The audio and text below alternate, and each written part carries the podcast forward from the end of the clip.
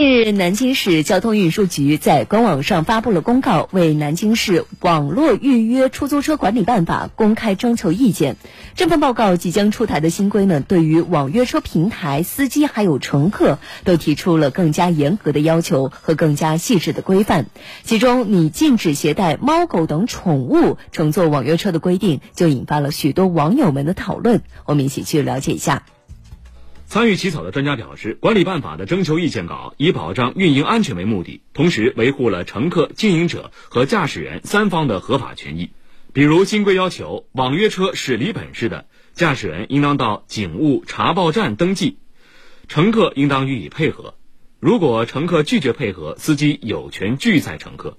而在搭载规则当中，新规还对乘客做出了如下明确要求：不得在禁止停车路段要求上车。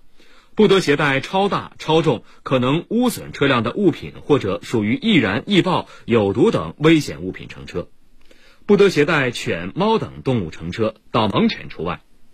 精神病患者、丧失自控能力的酗酒者、行为不能自理者乘车的，应当有人陪同看护。好多人现在喜欢养宠物，喜欢带到车子上面来，因为我车子后面坐垫上面都有毛啊什么之类的，你有气味。很影响下一个乘客。对于征求意见稿中的宠物禁令，很多司机朋友表示了支持，但也有一些网友觉得这样做似乎有一些一刀切之嫌。